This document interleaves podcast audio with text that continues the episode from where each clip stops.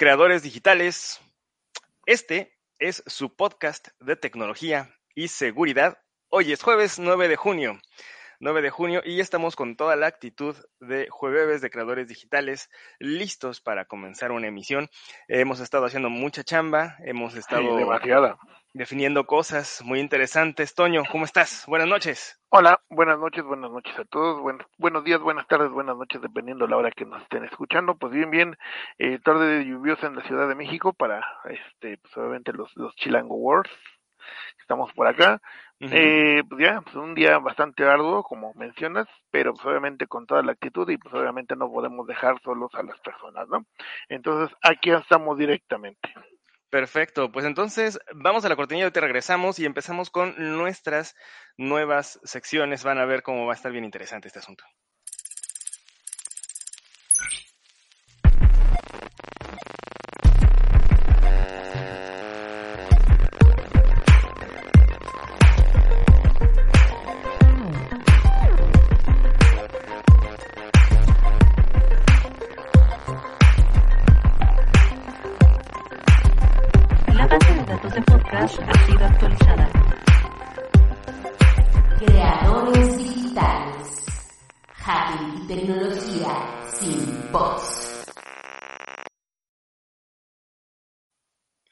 Hacking y Tech sin bots. Y eh, vamos a cambiar el eslogan, ya sabemos. todavía, todavía estamos en ese proceso. Estamos trabajando en ello, se está, se está cociendo, no es algo Exactamente. Exactamente. Oye, Toño, ¿y de qué vamos a hablar hoy? ¿Qué, qué pues secretos nos traes del, del inframundo de la seguridad y de la tecnología?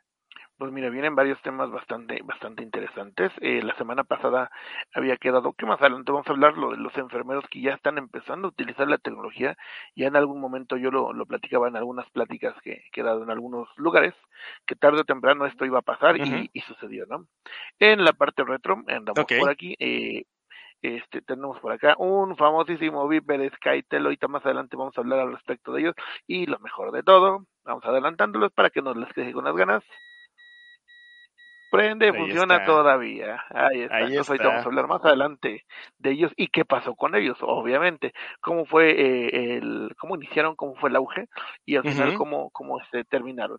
Y también, eh, bueno, en la parte de la nota que vengo manejando, así esto, y bueno, creo que todos han visto esas películas de Terminator. Ajá, sí, claro. habla de, de este, del T-800, el T-1000, pero sobre todo el T-800, ¿no? Robots eh, que están recubiertos de piel humana, pues cada vez estamos más cercanos a lo que en algún momento fue ficción.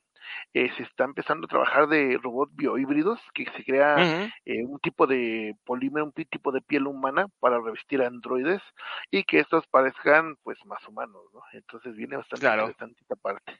Y es lo que venimos trabajando. Oye, y este, mm, vamos, yo les voy a platicar acerca de eh, el adiós que le quiere dar Microsoft a los discos duros, a los discos duros mecánicos. Ya platicaremos un poquito de eso. Y también vamos a estar hablando acerca de el cargador universal o, la entrada de cargador única para eh, los dispositivos en Europa. Ya se viene. Eh, y bueno, para empezar este bloque, tenemos la participación de Irán, que ya nos, nos acompaña desde tierras lejanas, este, con una videoparticipación hablando de ransomware y Tijuana. Es otro de los temas que vamos a tocar ahorita. Entonces, vamos ahorita a empezar con la sección de señor Irán y regresamos para seguir platicando con nuestras otras notas que tenemos. Está muy interesante el programa. Quédense, y vamos a seguir platicando. Adelante.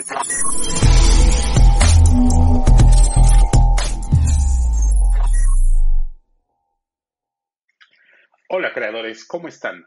El día de hoy les voy a platicar acerca de una de las noticias más importantes y saben de qué se trata, es acerca del ransomware. Bueno, pues hace unos días el grupo de Lockbit publicó una, una en su lista de víctimas a la empresa Foxconn, pero específicamente a la sucursal de Tijuana. Foxconn es una empresa que provee electrónicos a empresas como Apple, Amazon, Cisco, Dell, GoPro, HP, Intel, Microsoft, Samsung, etc. Ellos lo que hacen es manufacturar tal vez algunos dispositivos, no completamente, pero sí lo que hacen son algunas partes y posteriormente pues las envían a otras empresas para que tal vez sean ensambladas.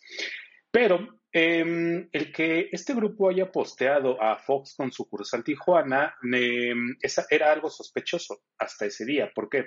Porque en el 2020 justamente había otro grupo de ransomware que se llamaba Doppler Payment y ellos habían anunciado que habían secuestrado 1.200 servidores, que habían robado 100 gigabytes de archivos y que habían borrado de 20 a 30 terabytes de backup de esta compañía, especialmente de la sucursal de Tijuana.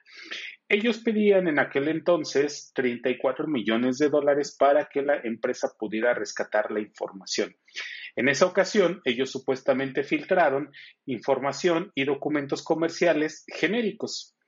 En aquel entonces, pues Foxconn lo único que dijo fue que iban a analizar la información que habían posteado, la, analizaron y dijeron que pues no contenía información financiera de empleados o de clientes, de los cuales también esos archivos Foxconn no podía confirmar la propiedad de ellos o que fueran auténticos los archivos. El grupo dejó de publicar archivos de otras víctimas o, digamos, eh, detuvo sus operaciones a finales de junio del 2021.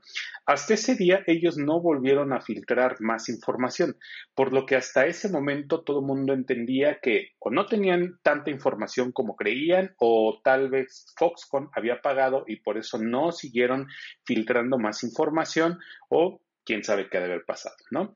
Bueno, posteriormente a eso, fue cuando llegó Lockbit. Eh, hace poco, justamente el 2 de junio, eh, Foxconn confirmó que sufrieron por segunda vez un ataque de ransomware y esta vez por el grupo de Lockbit. Algunas compañías de seguridad creían que el mismo, un atacante, es decir, una persona, estaba detrás de estos grupos. Si no había obtenido dinero a través de Doppler Payment, entonces lo único que estaba buscando es ok, traslado la información o se la doy a Lockbit o yo como Lockbit ahora renovado o una persona totalmente o una persona detrás de este nuevo grupo, pues tal vez estaba buscando obtener información, eh, perdón, obtener dinero de esa información que se habían robado previamente. Pero después, hasta, hasta el 2 de junio, pues Foxconn dijo que no, que la realidad es que habían ingresado a alguien a sus sistemas y que era la segunda vez que ellos habían sido víctimas de un ransomware. Esto nos lleva a pensar de cuánta seguridad deben de tener dentro de la compañía, si aprendieron la lección que al parecer no la aprendieron y cómo era posible que volvieran a caer en lo mismo. Eh, hasta este momento no se sabe si ellos hayan tenido tal vez algunas copias, algunos backups y tal vez por eso en este momento simplemente dicen sí, nos atacaron, pero no dicen absolutamente nada más. Entonces pueden que estén muy tranquilos porque tal vez ya contrataron un seguro, porque eso es lo que hacen muchas compañías, normalmente las del norte de México y eh, bueno, otro punto que se, otro punto importante para los que no son de México es la sucursal de Foxconn Tijuana está al norte de México y colinda con Estados Unidos.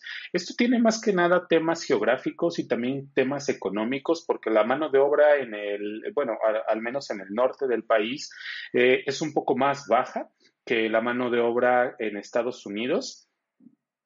Obviamente también la mano de obra eh, eh, que no esté dentro del norte de, México también es un poco más. Los salarios se incrementaron hace unos cuantos, un par de años, simplemente para competir un poco más con los salarios de Estados Unidos, pero la realidad es de que aún así la mano de obra sigue siendo mucho más barata. Es por eso que tal vez Hopcon decidió colocar una de sus eh, sucursales ahí para manufacturar y una vez que se hayan terminado los dispositivos o lo que ellos se estén haciendo haciendo en esa sucursal, pues simplemente la mandan hacia Estados Unidos y es un poco menos costoso el traslado que traerlo desde Taiwán o desde China o desde cualquier otro lado donde se esté produciendo muy lejos de Estados Unidos. Bueno, una vez que Foxconn dice que sí, que sufrieron por segunda vez el ataque, nos lleva a preguntarnos, bueno, ¿qué es lo que sucedió o por qué es de que fueron atacados por segunda vez y si realmente es una sola persona o son más? El grupo de Lockbit precisamente em, colocó una captura de pantalla. Esa captura de pantalla es, eh, se muestra un listado, bueno, es como una plataforma donde ellos gestionan a sus clientes, digámosle así. Eh, entonces, una plataforma como de Customer Service en donde ellos tienen los chats de las empresas que ellos han atacado, cuáles han sido esas empresas, cada uno tiene su ID, su identificador, y ahí puedes, ellos pueden revisar todo el historial de si te voy a pagar, no te voy a pagar, ya te entregué la llave, eh, corre por favor este, este software para que tú puedas recuperar tus archivos después de haber realizado el pago, etcétera. Entonces ellos muestran que pues Foxconn no ha establecido comunicación con ellos hasta precisamente el día de ayer. Bueno, el día de ayer estoy hablando hasta el 7 de junio, pero también Lockbit describe lo fácil que fue entrar a esta compañía. En primer lugar, ellos dicen que no existe protección alguna, es decir, o entendemos que no aprendieron de lo sucedido anteriormente. En segundo lugar, que explotaron una vulnerabilidad que existe desde hace dos años, es decir, esta vulnerabilidad salió públicamente desde el 2020. Esta se llama Zero Logon y en tercer lugar, dice que el afiliado, es decir, el atacante, porque muchos grupos de ransomware trabajan con afiliados, los grupos desarrollan la herramienta, desarrollan el ransomware y hacen, una, hacen un tipo de negocio o un acuerdo con otras personas, entonces esas personas se encargan de ingresar a las compañías, una vez que ellos están dentro de una compañía, llegan con el grupo de ransomware y le dicen, oye, estoy dentro de esta empresa, ¿te sirve o no te sirve? Podemos instalar o no instalar el ransomware y secuestrar la información. Si el grupo decide que sí, que sí pueden proceder a secuestrar la información, simplemente inicia todo otro proceso, ¿no? Para hacer la instalación. Eh, explotan una, bueno, después de esto, ellos también, Foxconn dice que eh, este afiliado solo logra atacar a empresas pequeñas de países tercermundistas y recibe pagos muy bajos o muchas veces al ser empresas tan pequeñas que no pueden pagar pues eh, cierta cantidad de dinero simplemente no realizan el pago. Entonces dice que pues esta persona eh, es lo único que hace no como como diciendo que no es tan talentoso como otros eh, afiliados que no tiene la capacidad como para haber atacado a una compañía tan grande pero que es tan fácil ingresar a esta empresa que incluso esta persona lo logró.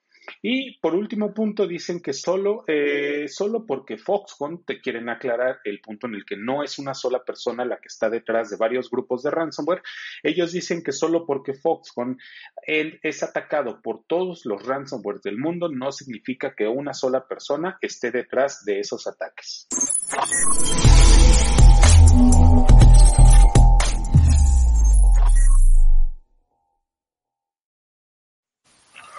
Pues así, como, ves, eh, Antonio, difícil el panorama del ransomware en México, bueno, y en el mundo, ¿no? Eh, ahora nos trae esta nota, Irán, acerca de, de aquí nuestros amigos de Tijuana.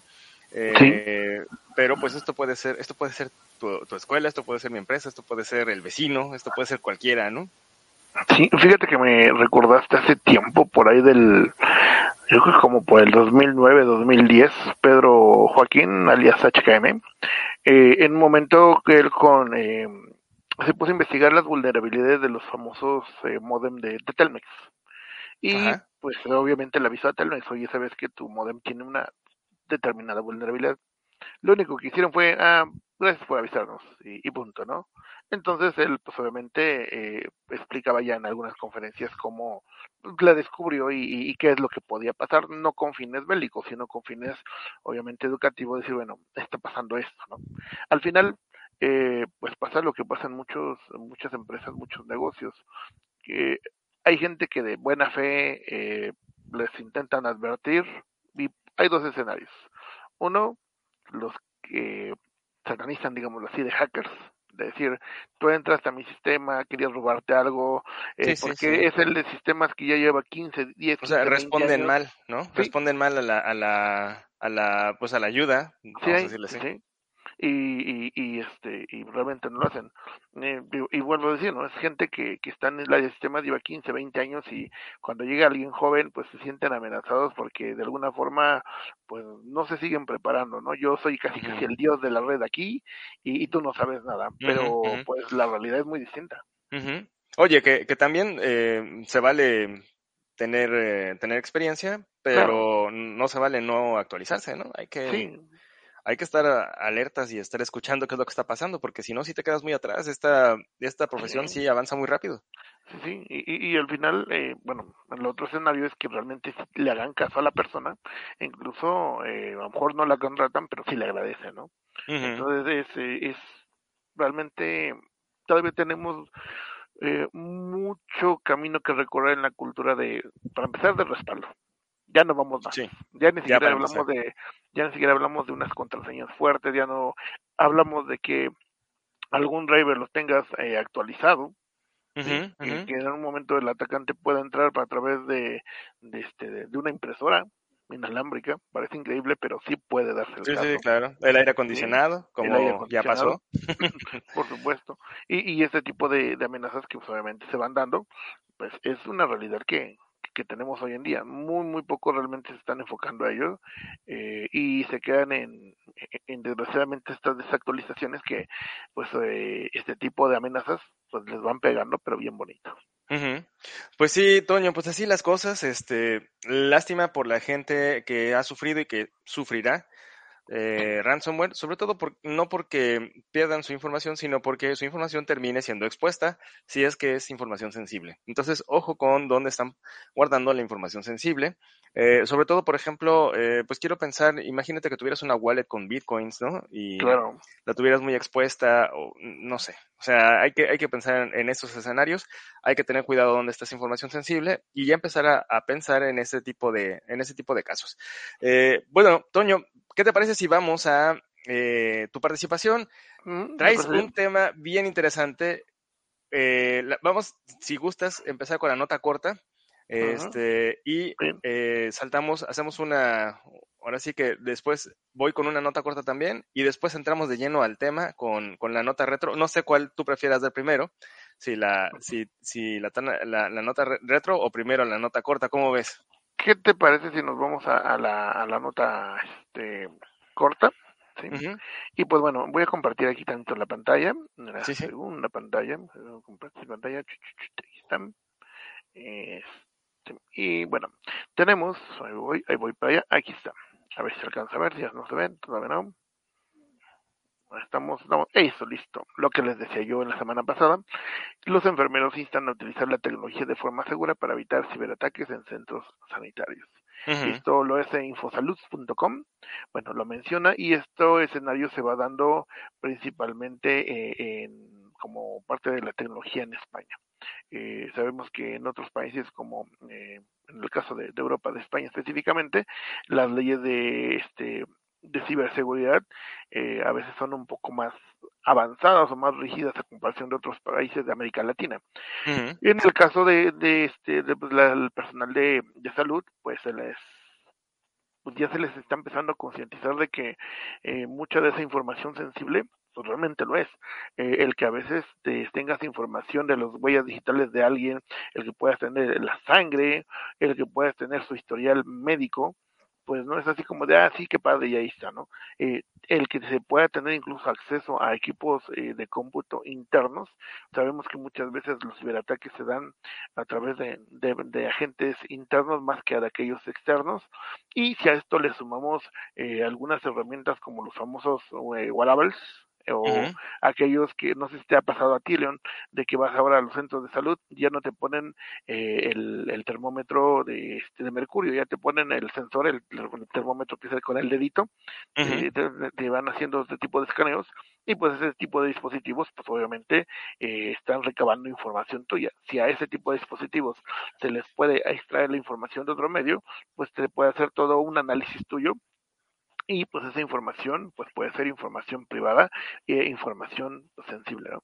y debido a ello pues obviamente eh, el Instituto Nacional de Ciberseguridad eh, en el caso de, de, España pues habla ya de que la, esta gente se está preocupando por este tipo de riesgos que pueden afectar no solamente a, al a lo que es los este, los pacientes, sino ya directamente legalmente a la gente que está en el, en el área de la salud por no proteger el eh, pues la información sensible de los pacientes.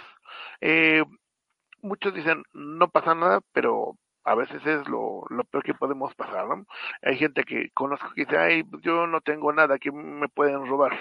Tarde o temprano, aunque tú seas la persona más honesta, te pueden difamar, pueden hacer muchas cosas de ti. Eh, no sé, imagínate, eh, no sé, tiene información sensible de, tu estado de salud y pues a lo mejor le aumentan algunas cosas y cuando tratas de sacar algún tipo de seguro eh, o algún tipo de crédito hipotecario o algo por el estilo y que esos datos estén alterados, sí puede llegar a afectar, obviamente, claro. el, el, el, tipo de este de estándar crediticio en el cual, eh, pues obviamente la, la gente eh, está aspirando a algo y definitivamente por esta modificación ya no se, se maneja. Sí, y, fíjate, Toño, que eh, también puede ser que esté relacionado, como lo dices, con las primas de seguros, sobre todo por lo que estás comentando de que pues ya te tienen un registro ya llevan un histórico de tu comportamiento y eh, ellos lo pueden tomar para tomar decisiones acerca de la prima de riesgo.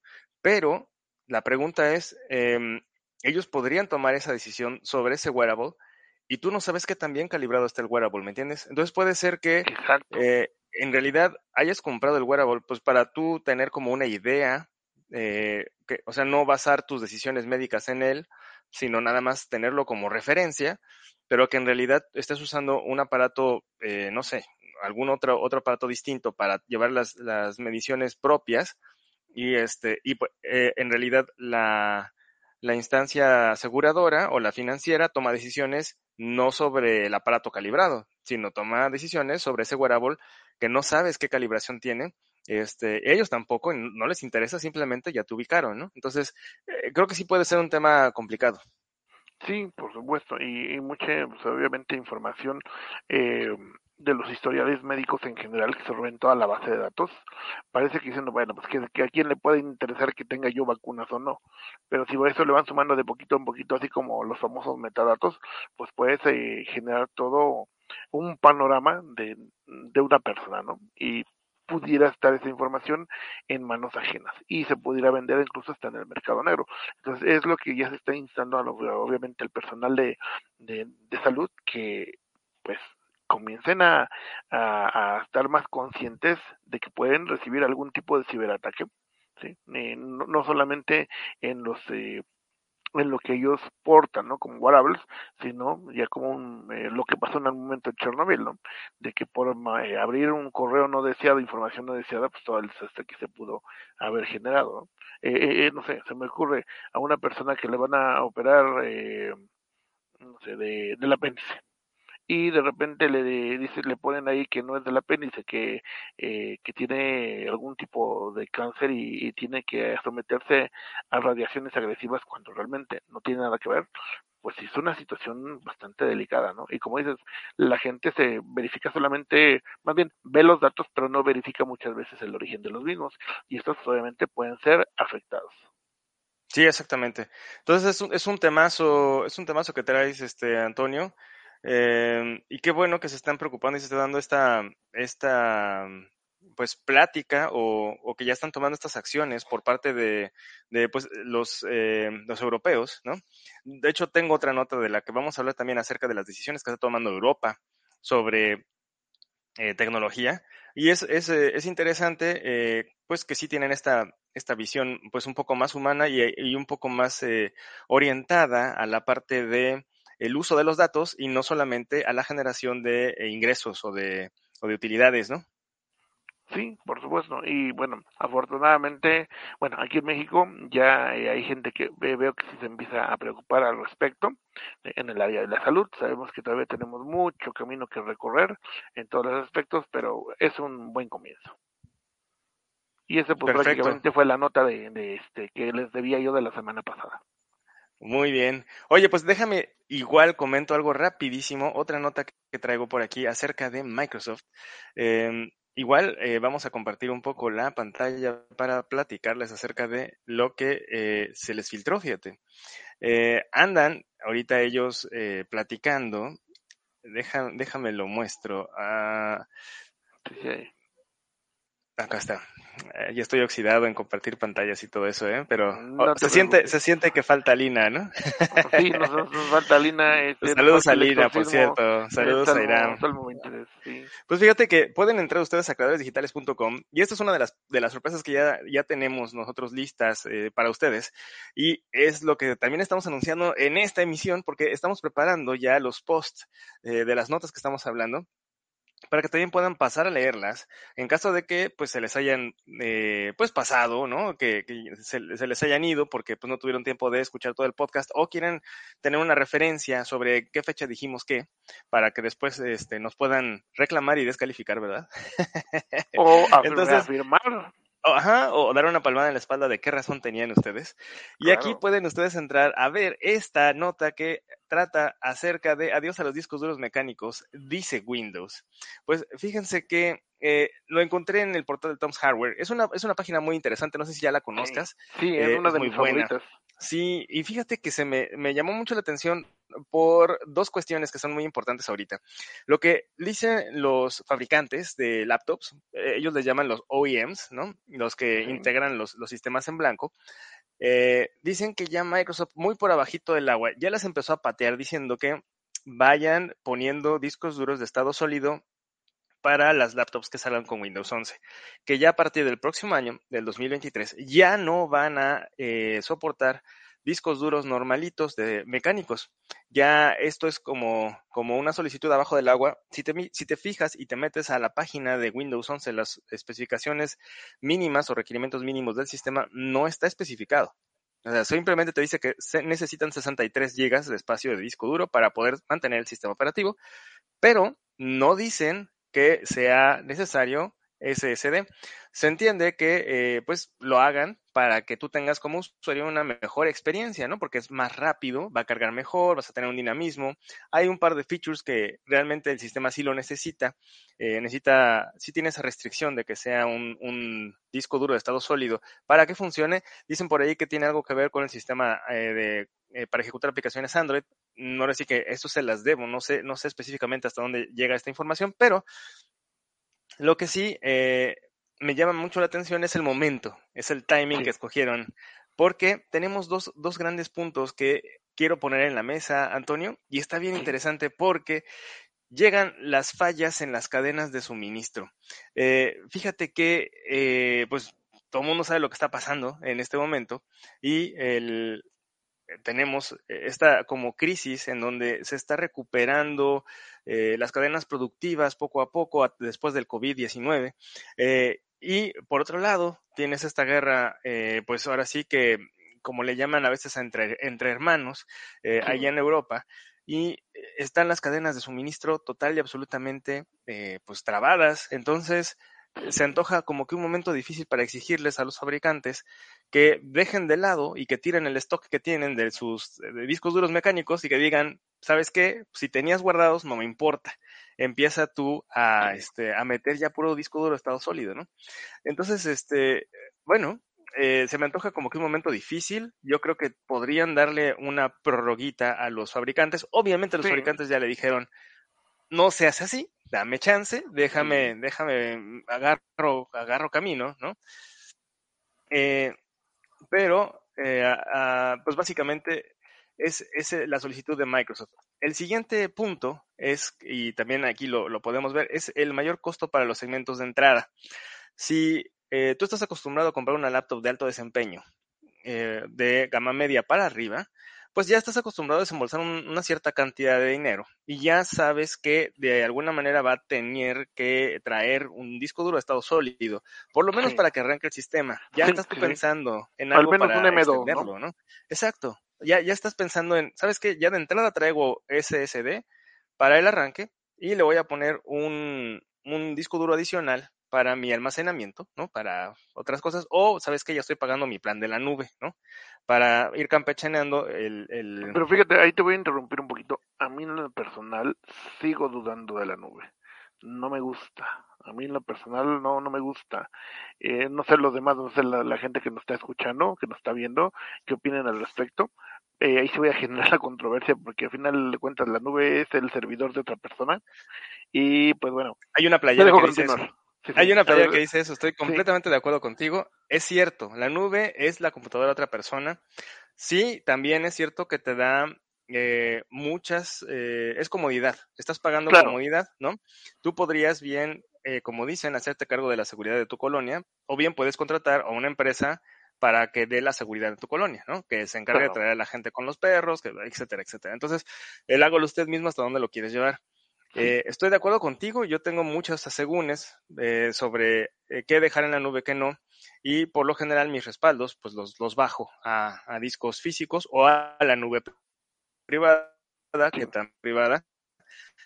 vamos a dedicarle un, un, especial este, con, con alguna este, o algún, algún que, es que yo estoy usando y funciona funciona bastante bien, hay clientes para todo. Entonces podríamos enseñarles como una, nube privada. Eh, pero regresando a la noticia, para no irnos tan lejos, eh, lo que va a impactar es esto, el mayor costo para los segmentos de entrada. Porque si te fijas, Toño, no sé si has hecho la comparación, yo me puse a hacer la comparación, a revisar más o menos cuánto costaba el Tera eh, entre comparado con un disco duro de estado sólido, un NVE eh, un, disco de estado sólido SATA y un disco duro mecánico, o sea, esos tres. Y no me lo vas a creer, eh, él es más caro, es como un intermedio, el estado sólido SATA, y el, SATA mecánico es el más barato. Pero estamos hablando de que un NVM, un NV este, larguitas, eh, esos discos es lo que te cuesta un disco duro. Entonces, se me antoja que momento de entrada compren, pues sí, más barato, pueden comprar pues más baratos, los compran a gran. Eh, todo modo que sí puede aumentarles el precio, ¿eh? entonces para una computadora de segmento de entrada, ya venir con SSD, va a ser un SSD pues muy chirris, ¿eh? yo creo que vas a terminar con un SSD de arranque de 256 gigas y métele USBs, ¿no? Para que puedas almacenar algo de información. Entonces va a ser. Sí, eso que ahorita quiero mencionar es cierto. Eh, ahorita que estoy dando eh, una certificación de soporte técnico a alumnos de nivel medio superior, algunos alumnos llevaron sus máquinas eh, enfocadas a gamer en una gama media y otros de gama alta. Y efectivamente traen discos M2 este, para arranque y uno de ellos sí me sorprendió porque trae un disco duro de, de 10 teras, para pues, obviamente la parte de juegos, pero para puro arranque trae un disco duro al menos de medio terabyte, sí, M2, se ve que sí le di una buena invertida, trae sistema de enfriamiento líquido, y pues, lo clásico, DDR4 y cosas por el estilo. Eh, trae un Ryzen, un Ryzen 5, si no mal recuerdo, una de las máquinas, el otro trae una gama un poquito más alta, pero eso es lo que están efectivamente haciendo prácticamente están agarrando lo de arranque, que sí es muy bueno como arranque, los he visto que a veces hasta en medio segundo ya la máquina cargó para los sistemas operativos Windows, para los sistemas operativos Linux también está muy bueno. Lo único que no me está gustando es que, ¿te acuerdas del famoso eh, eh, más que virus era ese, software que te ocultaba las carpetas de, de las memorias USB? No sé si lo recuerdes. ¿No? Fue muy, muy famosa en su momento y en sus cibercafés, eh, de que te ocultaba las carpetas, pues le afecta el mismo problema a los discos duros de estado sólido. En los discos duros mecánicos sí afectaba, pero no tanto.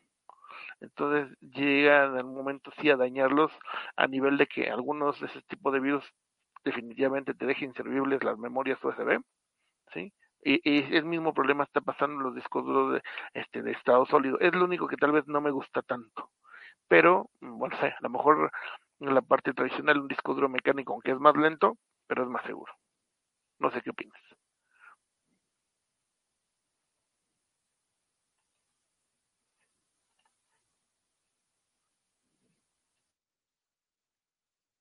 De repente, eh, creo que te quedas con el audio muteado. Perdón, perdón, er, error de no, te preocupes. Error de newbie, otra vez. Eh, eh, para que la gente vea que estamos en vivo. Que estamos en vivo, claro que sí. Este, eh, si yo tuviera capital para hacer todos todos mis, mis almacenamientos de disco duro de estado sólido, lo haría. O sea, en realidad sí. Eh, sé que es más difícil a veces la recuperación en estado sólido, em, porque ya tienes que irte a, pues, quitar los chips y si lo tenías encriptado, pues se vuelve un asunto un poquito más difícil. En, en, la recuperación de datos mecánicos ya está muy hecha, ya tienen máquinas de hace mucho tiempo que ya está, ya está muy planchada esa recuperación. Igual la inscripción lo hace un poco más difícil, pero como quiera ya la tienen hecha. O sea, ya eso ya está como más, más planchado. Entonces, este, híjole, en, en cosas así como, como muy críticas todavía me da cierto escosor, pero en todo lo demás, la verdad es que la diferencia sí se siente. Sí, Entonces, por performance, la verdad sí, sí me quedaría con estado sólido. No te diría que no. Lo que yo no sé si es el momento adecuado para exigirle al mercado hablando de la inflación que traemos ahorita, pues que jale para arriba, ¿no? Que, que, diga, pues échale aguacate a todo ahorita, que no es el, el momento. Claro, también va a haber mucha gente que te va a decir, nunca va a ser el momento. O sea, tienes que ponerte de exigente desde una vez, pues para que en dos, tres años ya empiece a ocurrir, ¿no? Entonces, eh, entiendo, entiendo las dos posturas. Yo creo que el timing no les va a favorecer y creo que eh, y pongo esto en la mesa. No sé cómo lo ves, eh, Toño. Tal vez sea un otro, otro facilitador para que las máquinas que todavía se quedaron con disco SATA, pues terminen eh, utilizando un sistema Linux, si es que ya Windows no se los va a permitir por alguna restricción. A eso iba yo, porque bueno, ahorita con los sistemas de, bueno, las tarjetas madre que traen BIOS UEFI, y recordemos que ahora el sistema seguro solamente es Windows y aunque ya trae las opciones para desactivarlo y poder instalar alguna distribución de Linux, ¿quién te garantiza que en un momento Microsoft no esté presionando para que se haga un tipo de restricción similar en los discos duros de estado sólido para que digan que el sistema realmente seguro es Windows y forcen o restringan a hacer otro tipo de método para forzar a instalar Linux en aquellas máquinas que este que tú quieres instalar el que el que cumple con tus necesidades, ¿no? Sí, sí, eso es un tema, es un tema, es cierto.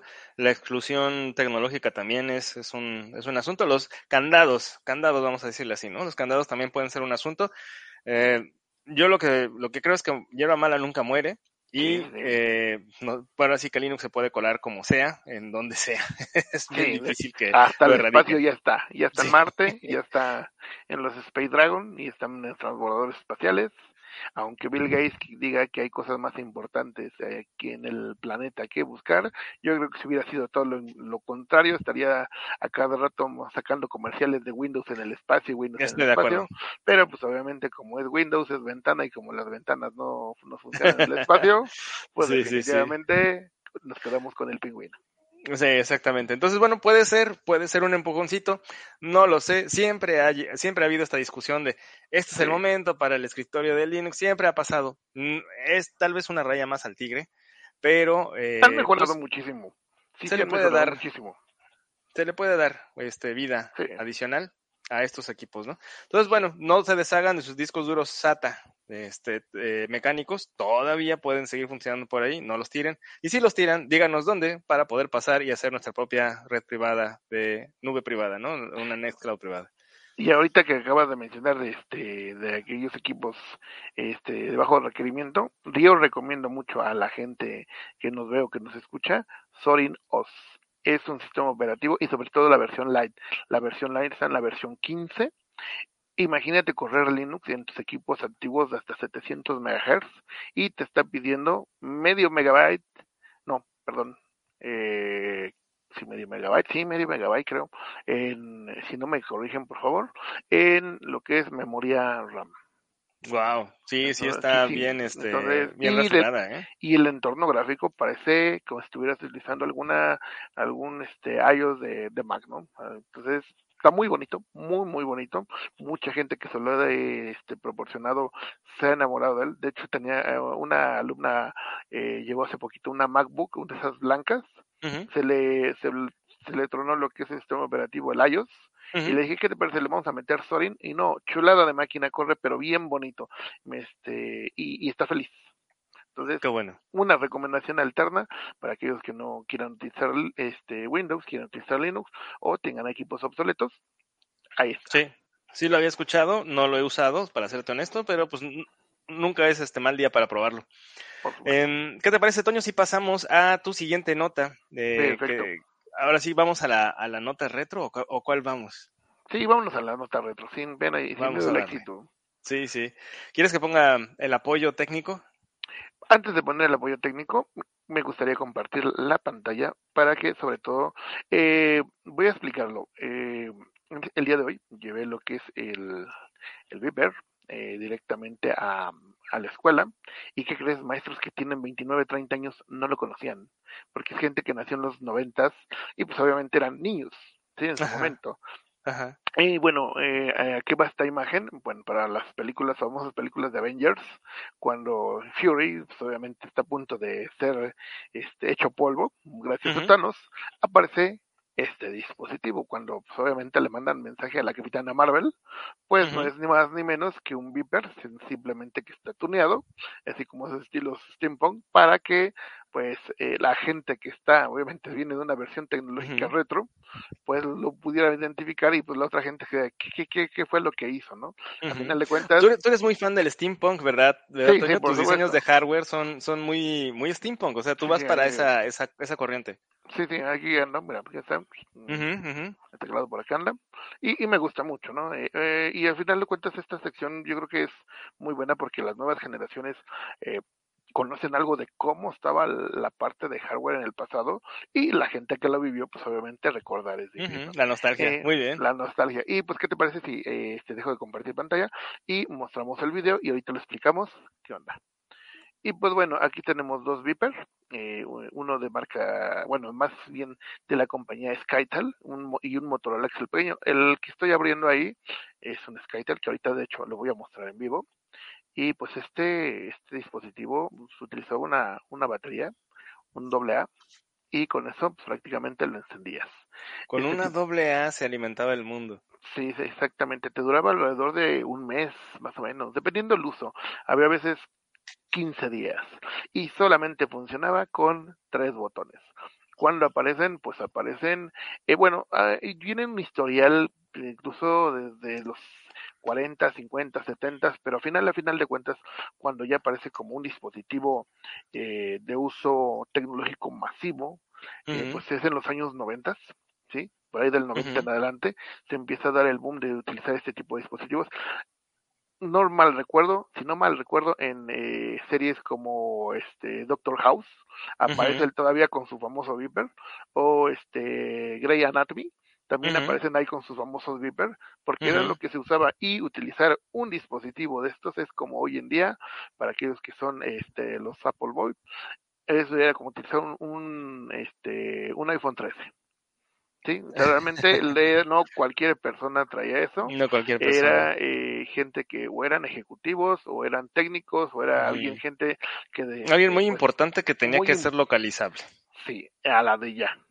Yo recuerdo que, que, este tipo de dispositivos los utilizaba yo mucho entre el 98 y el 2000, uh -huh. eh, cuando estuve trabajando como soporte técnico para la empresa IBM de aquí de México y pues ahí me dieron el, el, localizador, yo no sabía ni cómo funcionaba y nada, pues obviamente te tuvieron que dar tu, así como que tu instructivo y tu explicación técnica uh -huh, hasta uh -huh. que ya este, lo utilizaste. Este que estamos viendo en este momento es un poco más moderno y es una generación pues mucho más. Uh -huh, Fue de la última generación que se manejó, por eso quise conseguir los dos. La última y digamos que de las primeras generaciones que estuvieron. La empresa en algún momento que, que lo estaba manejando aquí en México más fuerte, eh, de hecho aquí está el dispositivo, ¿sí? eh, fue Skytel. Eh, este es más, lo vamos a aprender. A ver. Y lo del famoso Viper, pues viene del Bip ¿no? Del famoso Bip aquí está. Y pues había el baile del Viper. El baile del Viper, sí, exactamente, ahí está, no tenemos ningún mensaje. Eh, si, si, no mal recuerdo, aquí en México dejaron de funcionar, bueno, la compañía, cuando, cuando surgen para empezar. Surgen eh, antes de los teléfonos celulares que mandaban mensajes de textos. O sea, eran teléfonos analógicos, los famosos tabiques indestructibles, que no solamente recibían llamadas telefónicas, no podían recibir eh, lo que es la, la este, o enviar mensajes de texto, solamente servían para hablar y era un único. Entonces surge Oye, esta idea. Perdón, eh, le puse ¿sí? Retrotec, ¿está bien o le es retro? No, sí, me encanta la idea. Ok, ya estamos. Perdón, adelante. No, no te preocupes. Y bueno, ¿cómo funcionaban estas cosas? Pues bueno, te daba uno la compañía, uno de estos dispositivos, lo andabas trayendo. Muchos señores ya grandes, te vas a dar cuenta porque lo traen, lo traen, traen actualmente sus celulares así como que con su famosa funda. Es más, este lo voy a sacar. El clip. Ajá. El clip, aquí está el clip. Este, aquí está. ¿Sí? Y muchos se quedaron así como que la idea, ¿no? Ahí está. Ajá. El famoso chaburruco que traía es decir, en el cinturón el celular y obviamente el Viper. ¿Y cómo funcionaban estos dispositivos? Pues bueno, funcionaban muy fácil. Eh, para quien lo cargaba, le llegaban los mensajes. ¿sí? Y mensajes muy similares a lo que es Twitter, 140 caracteres aproximadamente, y si el mensaje era muy largo, se dividía en dos o en tres partes. Eh, ¿Quién mandaba el mensaje? Pues bueno, eh, aquí lo voy a sacar este que está aquí. Venía lo que es un, número, un número de BIN, ahí está y llamabas a la compañía en este caso en este caso perdón que este que la representaban para este caso pues obviamente era la compañía Skytel y hablabas, te atendía una operadora telefónica y te decía, este, buenos días, buenas tardes, buenas noches, era el caso, eh, gracias por llamar a Skytel, me indica el número de PIN y le dabas este número, como si fuera un número telefónico. Y le decías, ¿cuál es? Y te preguntaba ella, ¿cuál es su mensaje? Eh, hola León, nos vemos en, en la colonia Roma eh, el día de hoy a las 2 de la tarde y la persona te confirmaba, ok, el mensaje es, hola León, nos vemos este, en la colonia Roma el día de hoy a las 2 de la tarde. ¿El mensaje es correcto? Sí, es correcto. Enviado. Entonces, la, Oye, y que había historias de, de, los chicos que trabajaban ahí en el call center y que recibían todo tipo de, todos, todos los tipos de mensajes extraños, ¿no? Y perturbadores, desde los sexuales hasta los escabrosos y macabros, ¿no? Sí, así como de, de esos este, venganzas amorosas, cosas por estilo. La ventaja que tienen muchas empresas, al menos yo cuando trabajé en IBM, este, y precisamente en esos mensajes, que podía las empresas que contrataban este, este servicio, podían solicitarle a la compañía el historial de mensajes que tú tenías, o sea, tenían los logs, y si en un momento había mensajes medio raros, se llamaban obviamente, oye, ¿qué onda con tu mensaje de tal día? No, pues cuál, mira, aquí está el historial, te sacaban las hojas impresas con los historiales de, de tus mensajes, entonces no podías darle, digamos, un mal uso, ¿no? Y era, pues, prácticamente una, una renta, ¿no? Este equipo era una renta, ojo, yo no me quedé con el equipo de la compañía, lo aclaro, este, pues, esos, de esos tianguis donde se compran chacharas, soy video chicharero, me lo encontré y dije, pues, lo adquiero, ¿no? Eh, pero de esta forma funcionaban. Y la persona que recibía el mensaje, pues obviamente, cuando llegaba el mensaje, pues obviamente el viper empezaba a sonar y veías el mensaje. Al ver el mensaje, nada más lo leías y si querías responderle a la persona y si la otra persona tenía obviamente un, un viper, llamabas al igual que la otra persona a, a, la compañía, a la compañía de Skytel para este caso, y mandabas un mensaje y a la persona le llegaba el mensaje estuviera donde estuviera. Entonces, eso fue muchísimo antes de los SMS. Oye, no había palomita de visto. O sea, no, sabía si le había leído o no. Simplemente tú lo habías dejado y era como lanzar esa, esa botella al mar, ¿no? O sea, le dejaste el mensaje, sepa si tenía encendido el viper. Sí. Para empezar. Sí, sí. Ah, con el paso del tiempo fue mejorando el servicio y si lo tenías digamos que apagado, cuando lo encendías ya te llegaban los mensajes, pero eso fue ya mucho mucho después. Cuando empieza a tronar la empresa, bueno, empresas de, de este de Viper, pues cuando empiezan a salir los primeros teléfonos eh, celulares con posibilidad de envío de mensajes SMS, que al final de cuentas eso es el, el pre-SMS, es el, el dinosaurio, y pues poco a poco pues los teléfonos se van armando con más recursos tecnológicos hasta que pues por ahí del 2009 empresas como Skytel que era una empresa fuertísima imagínate todo un edificio era un todo un corporativo había realmente poder económico llega el momento que dicen, ¿saben qué? Pues los teléfonos de, de nueva generación ya traen cámara, traen mensajes de texto, mensajes de voz, traen muchas cosas que pues mi dispositivo se quedó pues en, en una etapa de tiempo congelada deciden cerrar definitivamente la empresa, así al igual que muchas otras empresas, y pues ahí termina la historia de este tipo de dispositivos. Pero sí me, se me hizo bastante interesante hablar de, de, este tipo de dispositivos que en algún momento algunos de nosotros lo usamos, algunos de nosotros lo trajimos y que pues obviamente a las nuevas generaciones si les enseñas al igual que les enseñaba el día de hoy a mis alumnos y a algunos docentes, me dicen, ¿y eso qué es, no? ¿Es un GPS o qué onda, no? No, no saben que, que, la gente que vivimos esta transición digital lo llegamos a utilizar. ¿Qué te parece? Sí. Oye, eh, te voy a confesar algo. Yo siempre quise traer una de esas cosas. Investigué el precio, investigué eh, todo. Ahora sí que yo quería traer un, pinche Viper, Ese, era mi sueño, mi sueño húmedo. era, era como en su momento posteriormente traer una BlackBerry. Ajá. ¿Estás de acuerdo? Y, cuando empecé a tener ya un ingreso fijo que me lo empezó a permitir y todo eso, pues, oh sorpresa, este, Skytel se fue, ¿no? Y, y cerraron. Y ya no había, ya no había cómo conseguir ese, ese servicio. Sí, mira, aquí si gusta compartimos pantalla. Aquí viene una evolución de los primeros. Bueno, yo no tengo el primero, yo tengo, digamos que la segunda generación, que es el que habíamos mostrado, pero la última generación de este tipo de dispositivos, en este caso la marca Motorola, fue el último que, que vimos. Y pues sí, dieron una evolución bastante importante y sí, efectivamente, como dice León, mucha gente que traía un Viper es porque era alguien bastante importante en su área laboral y pues tenían ese, oh, traes Viper, wow, sí, es el equivalente a traer un, un, teléfono de su gama muy, muy alta el de hoy en día. Pero bueno, es parte del recuerdo para la gente que lo llegó a usar y la gente que no llegó a usarlo, pues es parte de la historia tecnológica que hemos vivido en México y en el mundo. ¿Qué tal? ¿Qué te parece?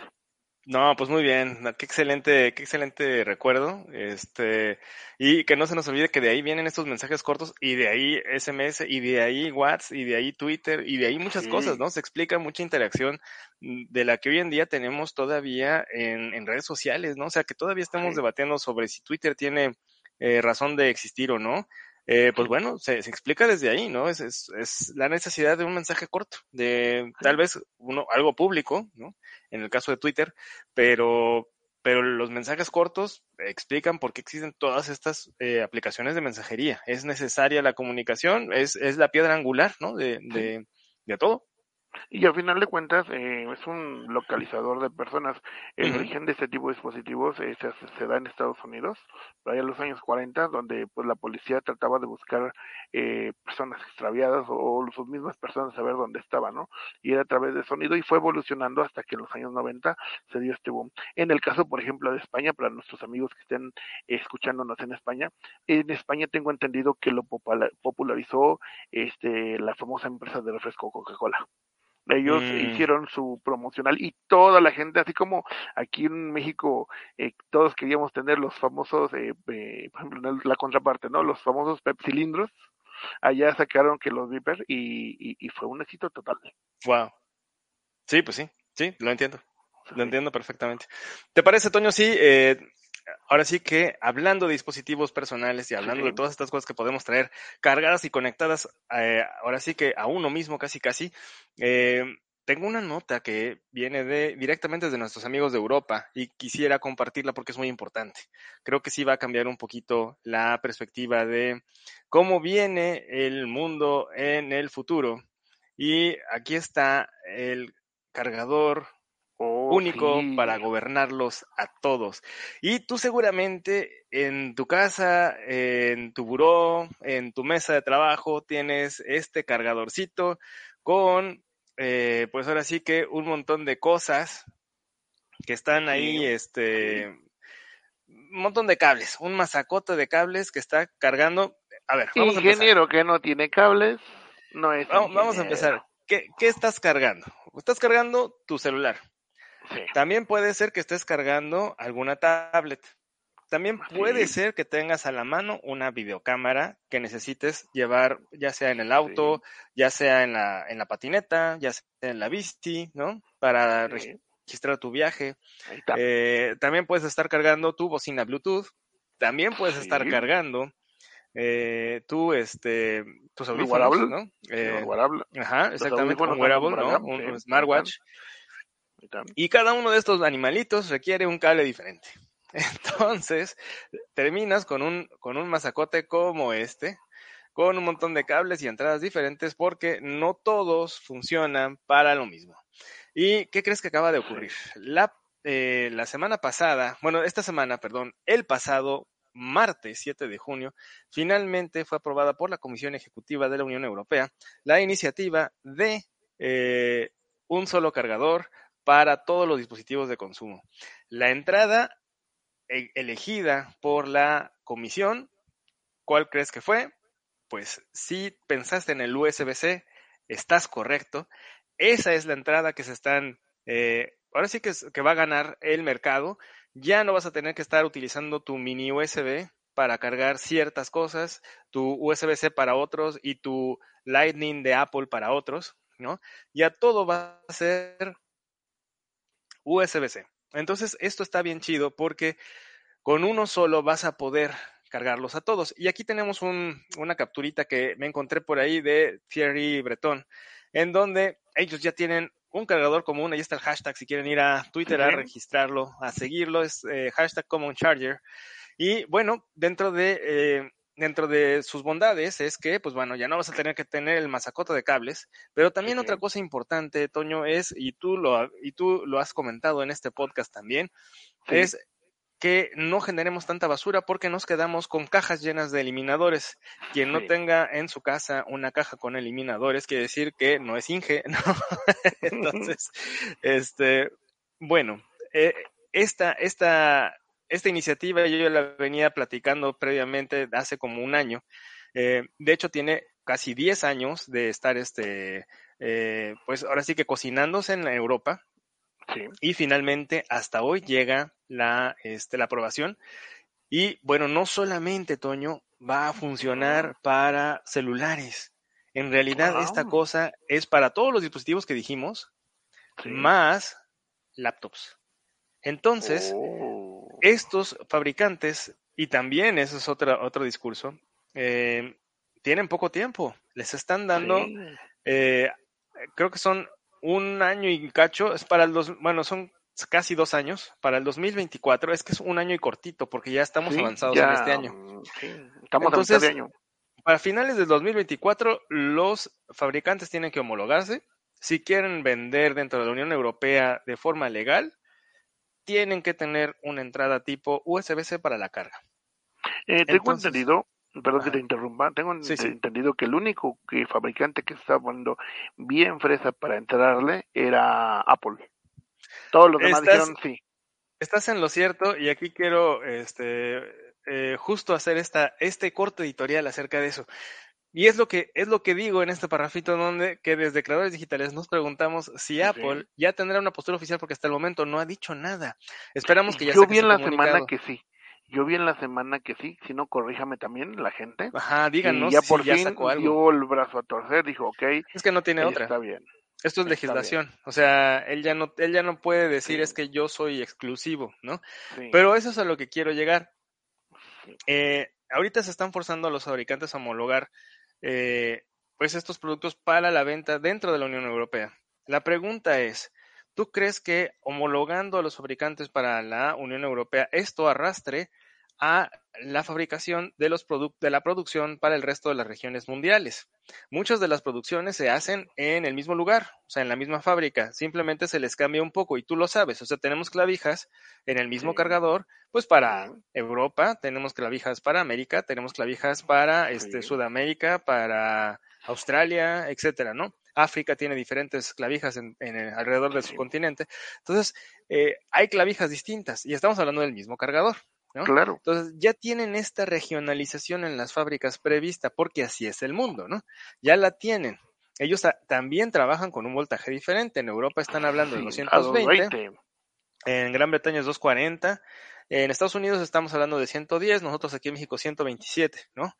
Entonces, eh, esta, esta regionalización ya la tienen planchada, pero la pregunta es, ¿tú crees que al, al empezar a requerir esto eh, la, Unión Europea sea suficiente demanda como para que digan, está bien, ya para qué eh, tenemos diferentes eh, regionalizaciones y que diga Apple, bueno, no voy a sacar un iPhone para Estados Unidos nada más que tenga cargador Lightning, voy a sacar ya un iPhone global con USB-C. ¿Tú, ¿Tú, crees que el resto de los fabricantes hagan eso? O sea, que dejen de regionalizar tanto y que se homologuen gracias a que la Unión Europea jale, este, jale parejo o que, o que legisle? Sí, yo creo que sí. A final de cuentas va a pasar como en su momento eh, pasaba con eh, antes del puerto USB. Cada fabricante, por ejemplo, IBM hacía sus propios puertos de conexión, Apple hacía sus propios puertos de conexión. Incluso Microsoft a través de los intermediarios generaba sus propios puertos de conexión. Son Blaster en su momento, esas tarjetas buenísimas de audio, hacían sus propios puertos MIDI, MIDI lo que es este, todo lo que es dispositivos MIDI. hacían sus puertos y cuando llega a USB se maneja un estándar tremendo que pues obviamente ahí todos le, van a entrar, ¿no? Tarde o temprano le van a tener que entrar a este tipo de, de puerto. Lo interesante a lo mejor para los cargadores, eh, a mí me en su, en su momento traía un cargador, bueno, muy, muy parecido al cargador que tengo aquí, ¿sí? Eh, pero de BlackBerry, de una 8100, en su momento la utilicé, estoy hablando hace ya unos 10, 12 años, pero eh, va a pasar como pasa con algunos cargadores, el, lo que es el, área de contacto, puede ser removible, trae dos, tres para precisamente esa regionalización, ¿no? Sobre todo para aquellas personas que están utilizando algún dispositivo que, que es eh, que viajan mucho en diferentes, entre diferentes países. Mm, posiblemente también el mismo fabricante te diga, vas a estar solamente en una región, vamos a poner solamente aquí en México, o viajas a Estados Unidos, viajas a Europa, eh, viajas a Japón, ok, te puedo eh, ofrecer también este cargador que puede tener múltiples este, cambios de carátula, digamos así, de contacto, sí se ha dado, digo, BlackBerry lo ha dado en su momento. Y para aquellos, bueno, aquí tanto pausando, para aquellos que dicen, bueno, ¿y ahora qué hago con mi cargador antiguo? Bueno, yo lo estoy reutilizando en esas lámparas LED que están aquí, ¿sí? Es este, de 5 voltios, para darles una, una segunda vida, ¿no? Entonces, esa podría ser una idea para que dicen, ¿y ahora qué hago con tantos cargadores? Pues bueno, para no tener tanta basura electrónica, ese sería un ejemplo. Pero sí, efectivamente, lo que te digo, tarde o temprano, van a tener que entrarle todos. Exactamente, oye, y pero vamos a hablar un poquito más tequi, ¿no? O sea, ahora sí, que, ahorita que no está Lina, aprovechando que no está Lina, y este, que no está Irán, eh, que estamos aquí en corto gente de hardware, o que le, nos gusta meterle mano al hardware.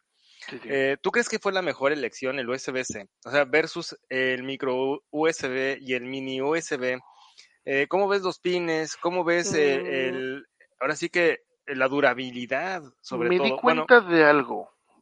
Ajá. Bueno, y aquí tengo mi, mi cargador de micro, micro USB. Los pines a veces del micro están eh, un poco sensibles. A veces sí hay que presionarle un poquito la laminita para que haga contacto. Sí, se afloja. Sí, he visto que tienen un, bueno, aquí están, tienen un poquito más, más de resistencia. Los, yo no tengo, todos mis dispositivos son micro USB, pero al menos los dispositivos de gente que conozco que tiene USB-C, sí tiene mucho mejor resistencia. Ya. Tiene mucho mayor durabilidad. Quiero pensar que ese fue el parteaguas para que ellos escogieran micro USB-C este, para utilizarlo, más a lo mejor otros datos que se me están pasando ahorita. ¿Has, tenido que reparar este USB-Cs? ¿Te ha tocado mm, ya o todavía no? No, todavía no, pero mira, por ejemplo, aquí tengo un micro SD normal, un micro, que este es para, obviamente nada más es carga de corriente, eh, tengo unos cables este, USB-C, pero sinceramente no los he abierto porque están funcionales y por lo menos hasta ahorita los he visto que están un poquito más caros que un cable micro USB normal. Entonces, un cable oficial de Apple te viene saliendo en unos 500, 700 pesos, está carísimo. Sí, sí, sí, exactamente. Entonces no los he querido, digamos que destapar para ver cómo viene el, la parte interna de conexión. Y aparte de que los cables en un momento me los regalaron completamente nuevos, hubo una ocasión que alguien me lo regaló, dije, ah, pues qué padre, ¿no? Por eso los tengo ahí. Ya de todos modos, en un momento llego a cambiar de equipo celular y ya trae con USB-C y se me llega a perder, por lo menos ya tengo el de repuesto, ¿no? Pero sí, la gente que les he preguntado me dicen que es mucho, mucho mejor, ¿sí? Eh, aquí Roberto nos dice, ahora solo falta que arreglen lo de las versiones de USB o como se llamen. Sí, efectivamente también las versiones de USB que, que se han estado dando. Gracias por eh, seguirnos, Roberto, acá andamos. Gracias. Eh, que, que se haga también un estándar, ¿no? Eh, Ahorita se está dando la transición, de hecho por aquí tengo el cable, aquí de un USB, un, disco duro que, este, pues el famoso este, USB 3.0, ¿no? Sí, que ya todos son USB 3.0, pues sería pues padrísimo porque, eh, bueno, sí, pues obviamente las velocidades de transferencia son muchísimo más altas eh, y a lo mejor visualmente para diferenciarlo de un USB eh, no, 2.0 a un 3.0 es que el USB 2.0 es como de color huesito y el USB 3.0 para quien no lo conozca es azulito y de hecho se ilumina de color azulito los LED cuando es ese tipo de conexión. Muy bien. Oye, sí, pero tienes razón Roberto, ¿eh? Que, porque hay veces que ves los, los USBs de las computadoras y no sabes si es 2, 3 o qué chingados. Sí, sí, sí. sí, sí, sí. Entonces sí tienes que eh, pues conectar y de repente ver la velocidad, ¿no? hay veces que en la mismo, en el mismo equipo tienes dos y tres y no están, no están este, marcados. Entonces tú con el uso te das cuenta de cuáles son más rápidos que otros puertos. Sí. Sí, definitivamente. Entonces, este, habrá que ver también ese estándar. Si van a estandarizar, pues de una vez que estandaricen todo, ¿no? Fíjate que lo que me gusta del conector USB-C es que eh, pues puedes eh, girarlo, ¿no? Y que puede entrar sin importar el, eh, el, el, modo que lo conectes. A diferencia del macho que va hacia la computadora, ¿no?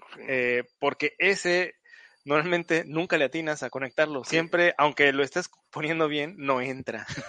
Eso es lo que me ha gustado de algunos dispositivos de, de algunas Mac en vez que traen el conector universal, no importa de la que lado lo pongas, te va a autodetectar la corriente y se va a polarizar automáticamente a la corriente que necesitas. Vámonos. eso concuerdo, concuerdo mucho contigo. Buenísimo, Toño. Pues hasta aquí la, la nota de un cargador universal. Qué bueno que la acaban de elegir y gracias Europa por tomar esa decisión para el resto del mundo. Menos basura, menos este, dificultad para cargar tus dispositivos, ya solamente te compras un solo cable, tal vez sí, un cargador un poquito más grande para tener más amperaje, para cargar más rápido, para, para cargar más dispositivos. Hay que resolver la carga inalámbrica, ¿no? También es un asunto que, que está por ahí, ya eh, son detalles, pero ese es un gran avance. Esto va a obligar a que la, eh, pues así que la industria se estandarice y eso está muy bien, ¿no? A pesar de que Apple siempre busque nunca estar dentro del estándar, siempre ser exclusivo, ¿no? Para mantener esa exclusividad. Pero sí, ya llega un momento en que hay cosas que, por más que quiera decir es único, eh, o de dos, o lo queda rezagado, que esa es la parte que yo creo que decidieron mejor entrarle, o definitivamente entrarle al ruedo porque pues esto como dices ya no te bloquean ¿no? ¿no? te bloquean no sí si, si, esto es legal pues no tienes otra es es le entras o, o le entras sí sí Perfecto. ¿Y qué te parece si eh, vamos a la nota que te había comentado de los robots híbridos? Ándale, sí, sí, adelante. Eh, y quiero poner, eh, así como luego dice Alina, es que Toris eh, califica con memes, y es cierto, y a veces pongo memes a mis alumnos, pues eh, el día el día de que Skynet llegó, ya llegó. Hasta buena vista, baby. Para aquellos que están en otros países, Buenavista es una estación del metro de la Ciudad de México y pues a este señor le tomaron foto que se parece a Terminator y sí se parece. Y pues bueno, para ello, pues fíjate que vienen los robots con eh, protección, digámoslo de alguna forma, biohíbrido o que se crean eh, un tipo de, piel para revestir a androides. Puede tener muchos usos, ¿no? Puede tener desde los usos eh, de aquellos para atención al cliente, para que no se vean tan, tan feos, hasta para el comercio sexual.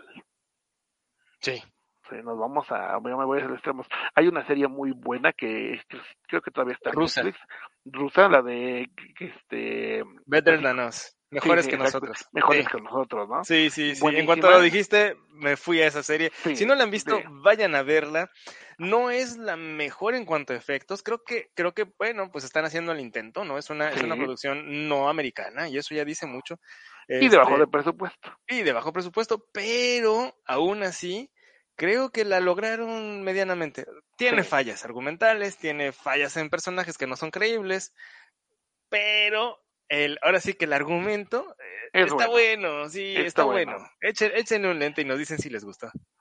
Y al final de cuentas, como, como dicen eh, en Terminator, ¿no? Primero estaban aquellos este robots que los podía detectar fácilmente por la piel plástico, ¿no? Así como sí, sí, sí, sí, Pero dice, cuando ya empiezan a, a salir esos nuevos Terminator con piel humana, pues ya es muy difícil detectarlos porque transpiran, porque sangran, porque ya se ven como personas, ¿no? Y la tendencia es que vamos para allá. Eh, lo que es este, la, el artículo lo maneja BioBio Chile y pues es publicado por Sara Jerez y habla pues obviamente de estos robots híbridos con materiales orgánicos artificiales. Eh, este tipo de robots van a tener un aspecto lo más real posible y pues bueno, eh, ¿cómo surge? Eh, el, surge este tipo de piel humana como un tipo de piel semi-artificial a través de, de este ciertos tipos de, de polímeros ¿sí?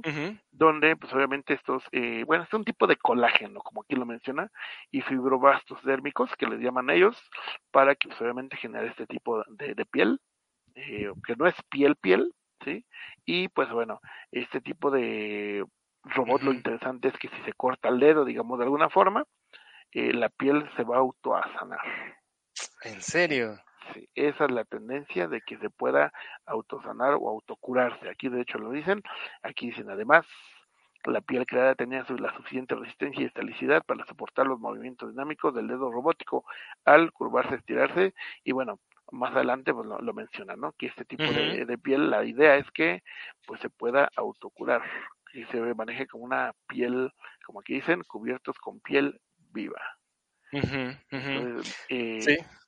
Bastante importante, bastante interesante el manejar algo así. Yo creo que eh, robots se me viene a la mente también como Alita eh, o el mismo Terminator.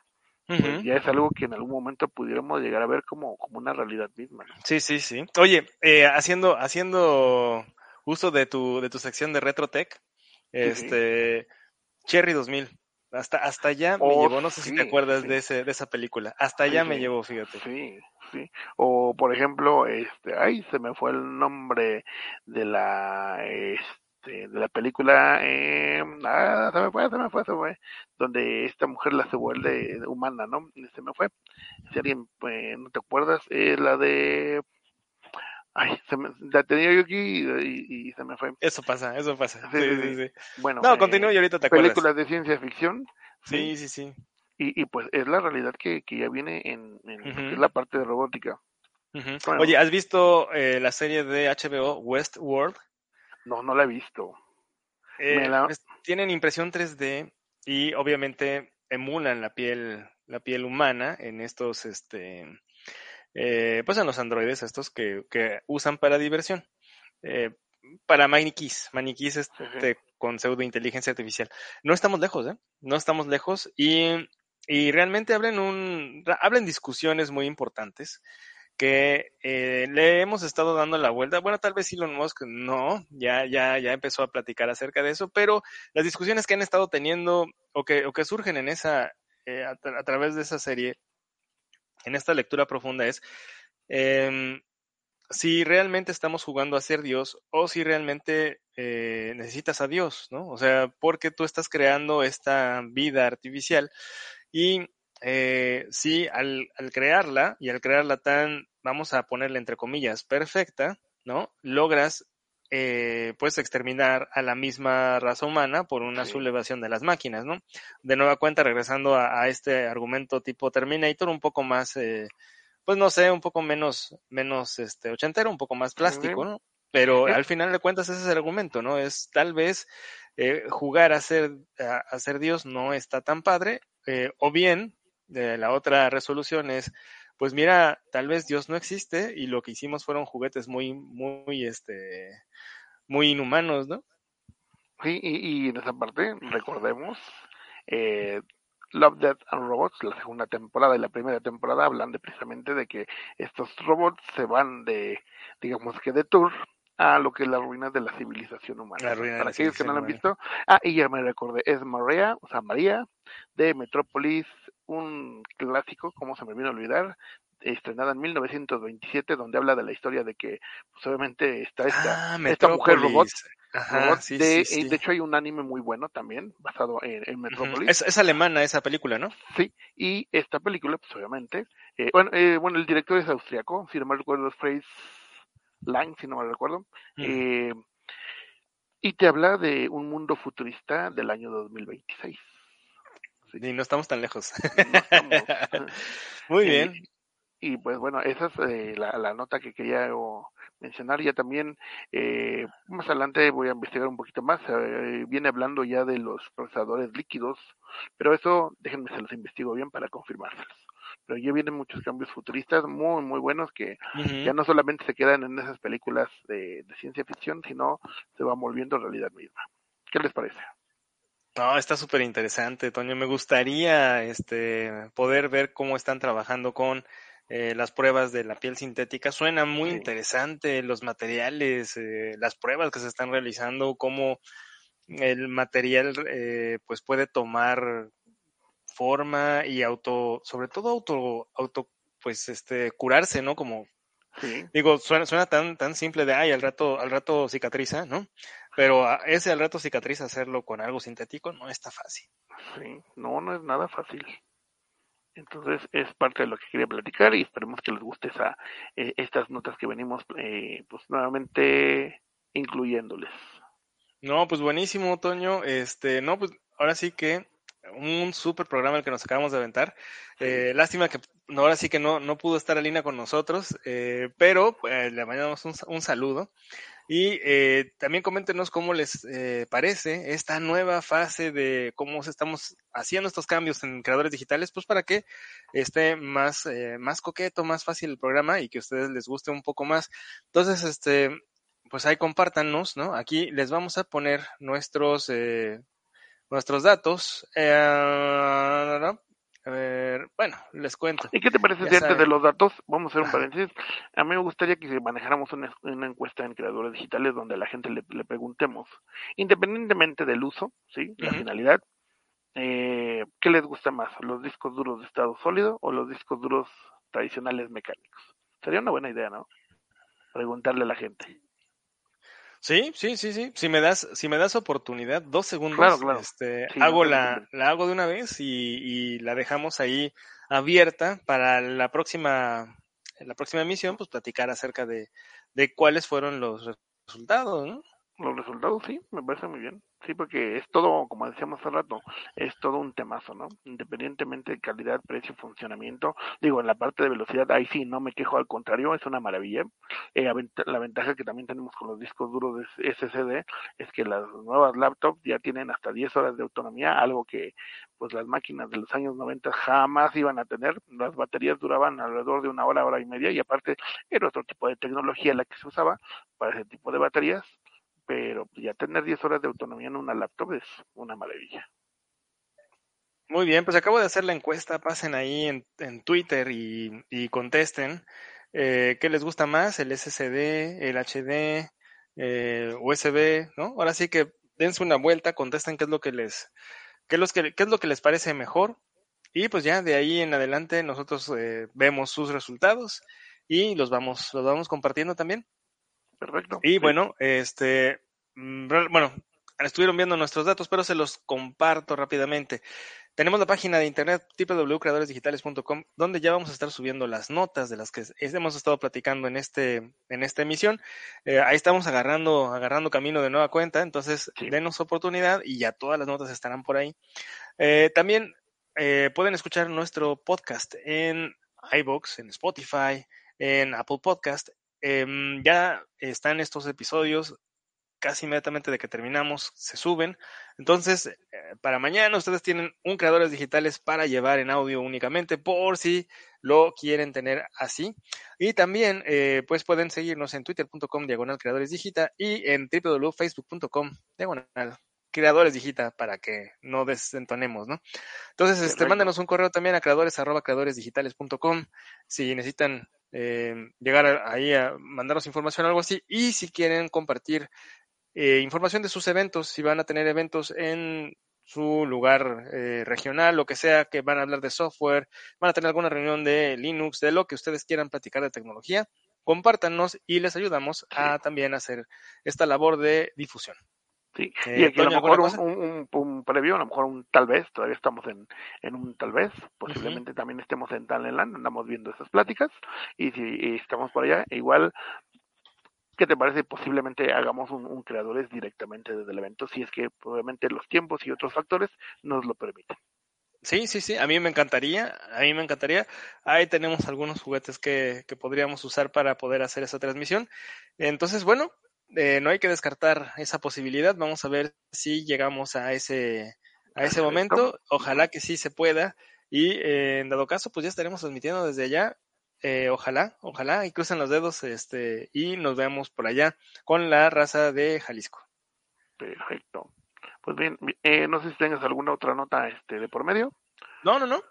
Ahora Perfecto. sí que. ¿Qué te parece si terminamos con esta nota? Eh, Ajá Yo creo que eh, la semana pasada nos decía Lina que, bueno, dentro de sus múltiples este, posesiones diabólicas y paranormales que ya tienen en el transcurso del día, pues se aventó alrededor de 16 mil pasos.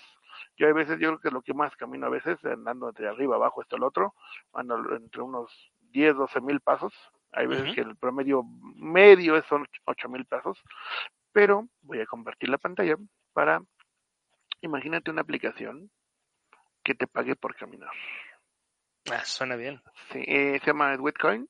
Y pues bueno, eh, ¿cómo funciona? Es una aplicación que se utiliza, se descarga directamente en el celular o que puede tener la conectividad con los este, famosos wearables como este.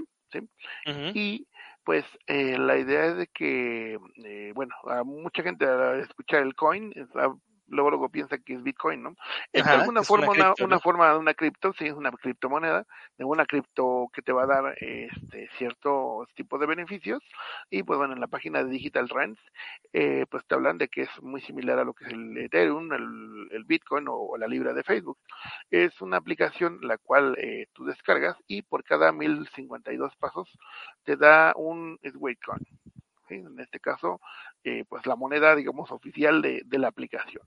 Y pues puedes canjearla por, por, artículos o cosas eh, directamente en, en, lugares oficiales como Amazon. ¿sí? Este tipo de, de herramientas, eh, pues obviamente tú empiezas a caminar tu ritmo de vida, todo lo que tienes que hacer, nada más que pues obviamente eh, pues aquí la, la parte de, de, cuánto vale, tienes que hacer la conversión a, la moneda de, de, tu país, en este caso, para nosotros que estamos transmitiendo en México, pues en México. Eh, y pues bueno, habla también de que pues no es de que ya caminé mil pasos y qué es lo que me gané. O sea, también eh, tienen un perfil, digamos, bajo todavía de, de, premios o muy alto en el que tienes que caminar mucho. Eh, aquí hablan, por ejemplo, para conseguir eh, 6.999 Bitcoin, eh, se tiene una creencia, digamos, popular, que se debe de caminar alrededor de 10.000 pasos al día para mantenerla en forma, ¿no? Y para tener alrededor de 10.000 pasos, sí, pues hablamos de 734.9 días, alrededor de dos años y cinco días, para conseguir una suma, pues obviamente fuerte, ¿no? Eh, pero la ventaja es que, pues, eh, tarde o temprano, caminando, conseguir algún tipo de, premios, por decirlo de alguna forma, eh, un iPhone, eh, audífonos inalámbricos, puedes eh, conseguir, incluso algunas tiendas ya están dándote la oportunidad de adquirir, no sé, tal vez un café, ¿sí? Simplemente por el hecho de, caminar. Y pues bueno, la, aplicación está directamente en, este, para en Apple Store y en lo que es Play Store. Y para ese tipo de herramientas, bueno, es mucho caminar, pero al final, al final del día, como lo dice esta nota, pues, ¿quién te da dinero por caminar? Es una nota cortita, pero uh -huh. se me hizo bastante interesante comentarla con ustedes. Oye, está, está muy interesante que te den dinero por caminar, pero yo, yo me pregunto, ¿de dónde hace dinero? O sea, sí. eh, ¿cómo? Esa es la parte interesante que no mencionan aquí. ¿De dónde saca esa, esa, financiación para poderte dar dinero a ti en, en estos coins, no? Este, de alguna manera tienes que tener la aplicación corriendo en background todo el tiempo. Esto... Eh, sí, menciona que debes de tener la aplicación corriendo en todo momento. Quiero pensar que también parte de tu geolocalización y algunas otras cosas es lo que se está vendiendo uh -huh. por debajo del agua, por un lado, uh -huh. y uh -huh. que por el otro lado también tienen la... Eh, a lo mejor el financiamiento, no sé, se me ocurre de las refresqueras, para decir, bueno, estamos contribuyendo en esta aplicación para que te mantengas sano o que estés tomando tus bebidas endulzadas, ¿no? Claro. Tus, Quiero tus pensar azúcares. que por ahí va el asunto. Es posible, ¿no? Exculpar un poco, expiar culpas, vamos a decirlo así. Sí, y claro. por otro lado, eh, pues imagínate, tienes a mucha gente caminando eh, mucho tiempo eh, puedes estar, pues no sé, inclusive actualizando el patrón de Wi-Fi por las sí. zonas en donde has caminado, ¿no? Estar este, revisando Bluetooth del, de las zonas para mapearlo. O sea, podrías hacer un montón de cosas eh, o simplemente tener el micrófono abierto y estar escuchando eh, qué, qué, está pasando en la zona, ¿no? También. Entonces, bueno, creo que creo que está bien, te, te, lo están te lo están retribuyendo por lo menos ya, ¿no? Ya hay una ya hay esa opción, pero una retribución Ajá, pero pues eh, a mí me gustaría que fueran un poquito más claros de dónde están financiando pues este Sweatcoin, ¿no? Sí, Pero bueno, esa es la nota que obviamente quise traerlo precisamente para generar esa desconfianza, y decir, bueno, ¿y cómo, cómo sale toda la lana? Pero pues es la nota que, que se me hizo bastante interesante. Me recordó en algún momento las películas de Volver al Futuro, donde está Emmett Brown, está en Volver al Futuro 3 y le, le dice, es que ahora este caminar es un lujo, ¿no? Es, lo haces por placer, ¿no? está muy bien. Sí, perfecto. Toño, pues qué, qué, qué, buena nota, qué buen programa. Muchas gracias por este, estar acá en Creadores Digitales y este, muchas gracias a ustedes que nos siguieron en esta transmisión de Creadores Digitales. Ya saben que eh, pues este es un programa que hacemos para ustedes, eh, platicando acerca de los temas de tecnología y seguridad que eh, pues están dando diariamente o que se dan cada semana. Entonces, pues agradecemos que nos estén siguiendo y que nos comenten de qué quieren que hablemos, ¿no? Claro, no, no se queden con las dudas, incluso en las nuevas secciones que estamos generando, pues obviamente se van pensadas precisamente en ustedes, y como en el momento León lo menciona, eh, a veces no saben cómo promover sus eventos. Aquí nosotros con gusto y no les vamos a cobrar absolutamente nada ahorita, de decir sus eventos dónde están, cómo están y pues obviamente la idea es promoverlos. Exactamente. Pues bueno, Antonio, eh, pues muchas gracias por estar estar acá conmigo en esta emisión y muchas gracias a ustedes por estarnos siguiendo. No me queda nada más que decirles que hasta la próxima, creadores. Bonita noche a todos. Hasta luego.